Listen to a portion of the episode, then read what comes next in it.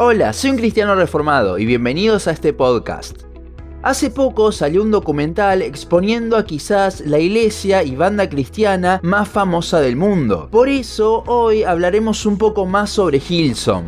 Vamos a dividir este capítulo del podcast en tres partes. Primero hablaremos un poco de la iglesia en sí de Hillsong, segundo del documental que salió y tercero de cómo nos afecta eso a nosotros. Empecemos entonces hablando de la iglesia. Fue fundada por Frank Houston en Australia a fines de los años 70. Pasó poco tiempo hasta que puso a cargo de la misma a su hijo Brian Houston, quien fue su pastor principal hasta el año pasado. En los años 90, Hilson tuvo una expansión muy grande gracias a dos cosas. Primero es que como la mayoría de las megas iglesias, comenzó a predicar el Evangelio de la Prosperidad y todo lo que conlleva. Pero Hilson se hizo tan conocida gracias a su banda de música, quienes, musicalmente hablando, tienen un nivel de técnica exageradamente alto. Su música repercutió tanto ya que se despegaba mucho del estilo de himnos por algo más actual. De hecho, la iglesia antes tenía otro nombre, pero por el gran impacto de la banda llamada Hilson, esta cambió su nombre. Esto llamaría mucho la atención, ya que entre el Evangelio de la Prosperidad y la música estaban haciendo una iglesia que le gustaba aún a la gente del mundo. Con el correr del tiempo, Hilson comenzaría a abrir iglesias a lo largo de todo el mundo, siempre buscando que sean lo más amigable posible y que la gente se sienta cómoda. Si bien es, creo yo, la iglesia más conocida, lo que hace no es algo distinto a lo que hacen otras iglesias que tienen esta misma doctrina, la cual, si usted ya ha escuchado otros capítulos de este podcast, se dará cuenta que es contraria a la Biblia. Sabiendo un poco de lo que fue y sigue siendo Hilson, pasemos a hablar un poco del documental. En español se llama Los escándalos de Hilson, aunque la traducción del título original en realidad es Hilson, una mega iglesia expuesta. Este documental está producido por Discovery, por lo que cuando me enteré de esto ya me dio miedo. Discovery tiene la reputación de ser totalmente anticristiano y de, como diríamos en Argentina, meter a todos dentro de la misma bolsa. Tenía miedo de que porque una iglesia haga mal las cosas, ya hablen de que todos los cristianos somos iguales. Por momentos hay personas que hablan como si eso pensasen, pero para mi sorpresa el documental comienza hablando en contra del Evangelio de la Prosperidad sobre cómo eso no es de Dios y cómo Hilson en realidad es una empresa y no una iglesia pero aunque comenzó dándome un poco de tranquilidad sobre el documental, luego esto se me iría. Llega un momento donde ya se vuelve muy personal. Es atacar constantemente a la iglesia y el liderazgo de la misma. Igualmente tienen sus razones. Por ejemplo, el pastor principal de Hillsong New York, Carl Lenz, quien era quizás la máxima celebridad de Hillsong, tuvo un amante y cuando esto se dio a conocer lo sacaron del pastorado. Y mientras están exponiendo esto, personas que han salido de Hillsong y hoy están en el mundo, comienzan a reprochar de que seguro Brian Houston ya sabía y no decía nada, siendo esto puramente pensamiento de ellos, pero poniéndolo como si así fuese, como si fuesen hechos. Dentro de Hilson han habido casos de abuso sexual, de encubrimiento de los mismos por parte de la iglesia, pagando para que no se hable del tema, etc. Y contra eso, la realidad es que no hay nada que decir, ya que está aprobado por la ley, como es el caso de Frank Houston, fundador de la iglesia, que abusó de un niño en los 70 y Hilson lo encubrió. Por eso es que Ryan Houston salió del pastorado el año pasado, por tener un juicio por encubrimiento hacia el padre. Pero más allá de todo el pecado que rodea a la iglesia, la forma en que exponen en el documental no es para nada la correcta, ya que intentan manipularnos en muchas ocasiones. Por ejemplo, la amante de Carl Lenz habla en el documental y lo hace desde una iglesia, queriendo mostrar cómo ella está bien, cuando en realidad ni siquiera es cristiana, sino musulmán. Lo mismo pasa con jóvenes que salieron de Hilson lastimados, que los ponen como si conociesen a Dios, hablando desde iglesias y de cómo Hilson no se mueve acorde a la palabra, pero en realidad no son cristianos. Hay una chica que es hasta lesbiana. O por ejemplo, hablan de cómo Hilson tiene un montón de personas ayudando en distintas áreas por horas y horas. Y a esto lo ponen como si fuese esclavitud, porque no les pagan, en lugar de servicio al Señor. Y ahí es cuando nos damos cuenta de que los que están hablando no son cristianos, además de las malas palabras que dicen, ya que si de verdad lo fuesen, habrían servido sin importar las horas. Otro punto con el servicio es que se quejaban de que la Universidad de Hilson les pidan un antecedente del último año sobre si bebieron alcohol, se drogaron o estuvieron en relaciones sexuales, para poder ver a quienes ponen a servir con los niños. A mí me parece perfecto que se haga esto, más cuando va tanta gente que ni conocen. Pero ellos lo ponen diciendo cómo me van a preguntar ese tipo de cosas. Dijimos que el documental comienza hablando sobre cómo Hilson predica el Evangelio de la Prosperidad, y la realidad es que los problemas desembocan de allí. Durante todo un capítulo hablan del estilo de vida de los líderes, cómo andan en autos lujosos, visten ropa cara y pagan cosas de precios inaccesibles con dinero de la iglesia. Pero esto es algo que pasa en todas las iglesias de la prosperidad.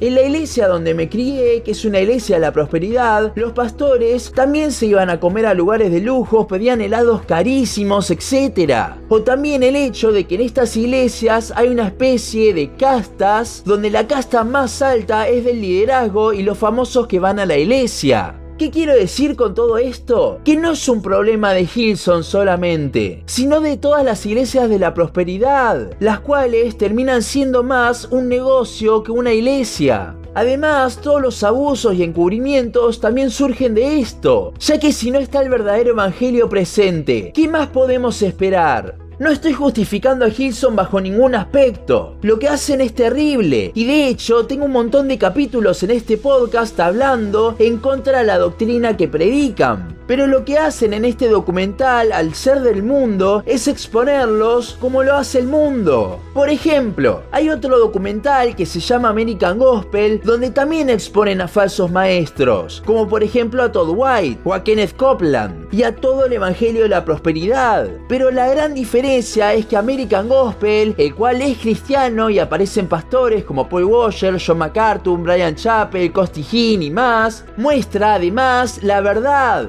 verdadero evangelio, la solución a todos estos problemas que tienen esas iglesias.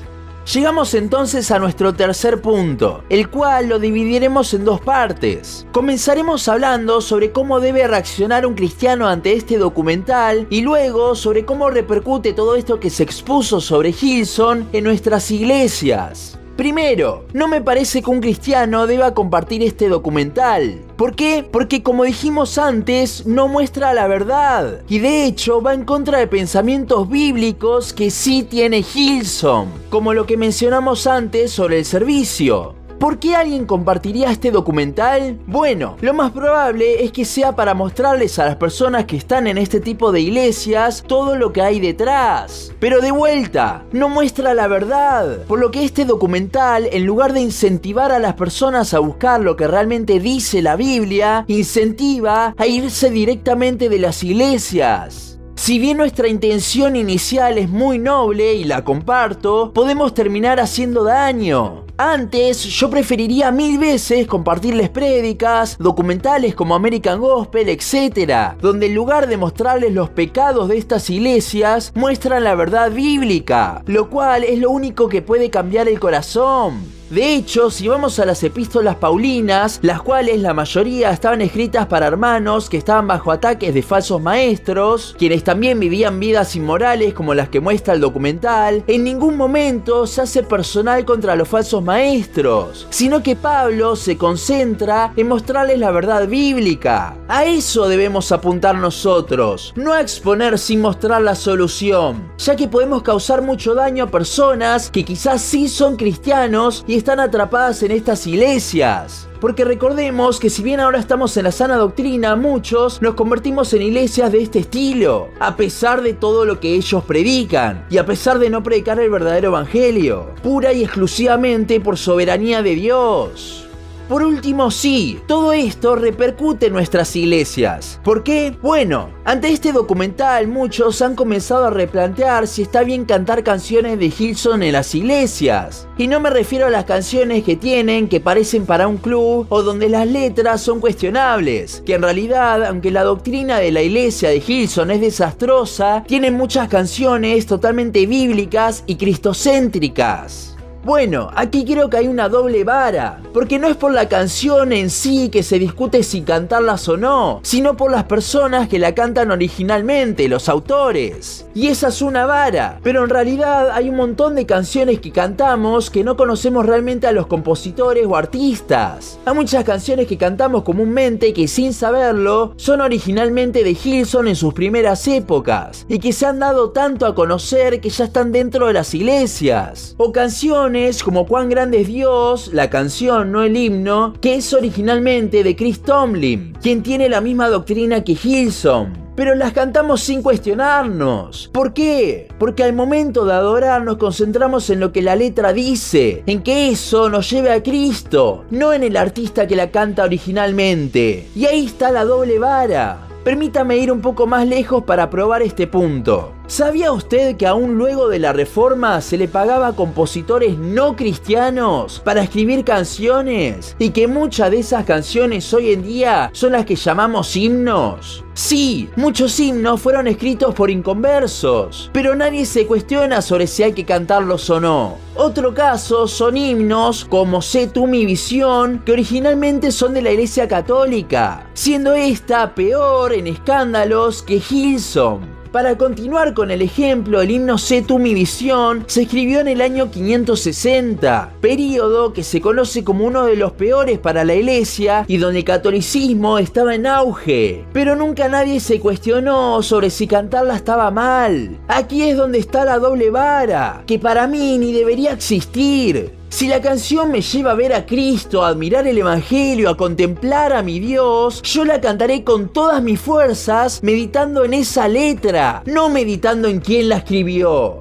En conclusión, Hilson es una iglesia, y lo podemos poner entre comillas, con un montón de escándalos y pecados. Nadie lo niega. Pero eso, como todo, es consecuencia de no tener el verdadero evangelio. El documental Los escándalos de Hilson se agarra de la fama de esta iglesia para producir algo controversial, que la gente lo vea. Está producido por Discovery, no es ningún secreto que ellos también buscan el dinero. En el mismo solo se busca exponer a Hilson y su liderazgo, nunca mostrar la verdad, la solución. La gente que está en estas iglesias no necesita ver el pecado de sus líderes, lo que necesita es ver el verdadero evangelio. Y es por esto que como cristianos no debemos darle más fama a este tipo de documentales. Recordemos lo que dice Judas 1, 22 y 23, donde se nos llama a rescatar a las personas de los falsos maestros y con los que están totalmente sumergidos no mezclarnos, pero tenerles misericordia.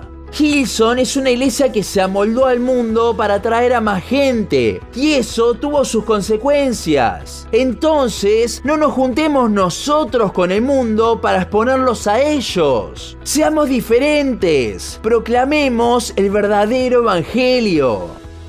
Hasta aquí nuestro podcast de hoy. Seguinos en Instagram, Facebook, YouTube y Spotify. En todas nos encontrás como un cristiano reformado. También seguinos en uncristianoreformado.blogspot.com para leer el resto de nuestros blogs. Nos vemos en la siguiente ocasión.